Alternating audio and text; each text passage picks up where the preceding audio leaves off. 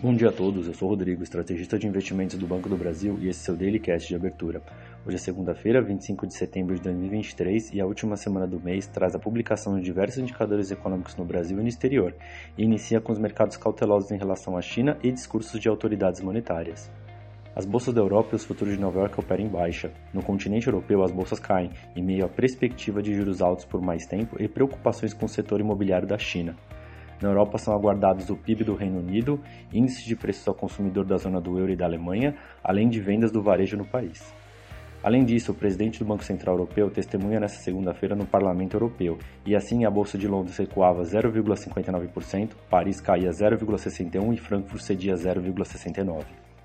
Nos Estados Unidos, espera-se a divulgação do PIB do país referente ao segundo trimestre e discurso do presidente do Federal Reserve, após decisão do FONC em manter a taxa básica de juros do país entre 5,25% e 5,5%. Em Wall Street, após acumular perdas robustas na semana passada devido à decisão do Federal Reserve de manter a taxa de juros do país, mas com sinalização de novo aumento ainda este ano e previsão de que as taxas ficarão altas por mais tempo, os futuros caem levemente e as treasuries apresentam avanços em todos os vencimentos. Na Ásia, as bolsas fecharam mistas, algumas delas influenciadas pelo fraco desempenho recente do Wall Street e preocupações renovadas com o setor imobiliário chinês, uma vez que a principal empresa do setor, a Evergrande, cancelou o programa de reestruturação de dívida por causa de investigações, o que fez com que as suas ações despencassem. Xangai recuou 0,54%, Tóquio subiu 0,84% e Hong Kong teve queda de 1,82%.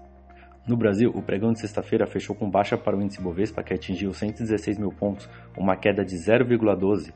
No câmbio, o dólar terminou fechando a 4,93 e na curva de juros, os futuros de DI chegaram ao final do dia perto dos fechamentos anteriores, após operarem em queda moderada pela manhã.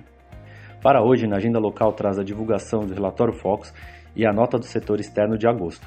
E para a semana, o mercado aguarda a publicação data do Copom, do IPCA 15, da nota de crédito do Bacen 2 GPM de setembro e também dados do desemprego.